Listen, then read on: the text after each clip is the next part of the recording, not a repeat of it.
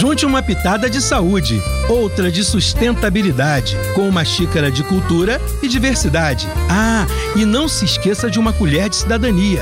E claro, muito, muito prazer. Com vocês, comida de verdade. É você quem faz as suas refeições? Às vezes dá um desânimo, né? Planejar o que vai comer e cozinhar todos os dias podem desmotivar, já que temos muitas tarefas que julgamos ser mais importantes. Mas ninguém vive sem comida, não é verdade? Se você mora sozinho, uma dica é cozinhar em grandes quantidades e congelar as porções, para quando precisar, só esquentar. Mas se você tem companhia, pode dividir as tarefas. Um compra e o outro guarda, um corta e o outro tempera. Desse jeito, sobra tempo até para sobremesa. E a louça? Ah, essa todo mundo tem que ajudar, viu?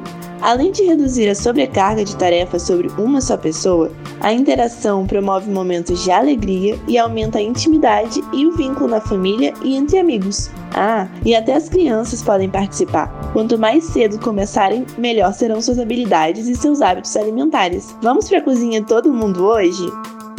Comida de Verdade, uma produção da Rádio Erge com o Instituto de Nutrição da UERJ, em parceria com a UF, o FRJ, Unirio e Conselho de Segurança Alimentar e Nutricional do Estado do Rio de Janeiro. Realização: Centro de Tecnologia Educacional, CTE.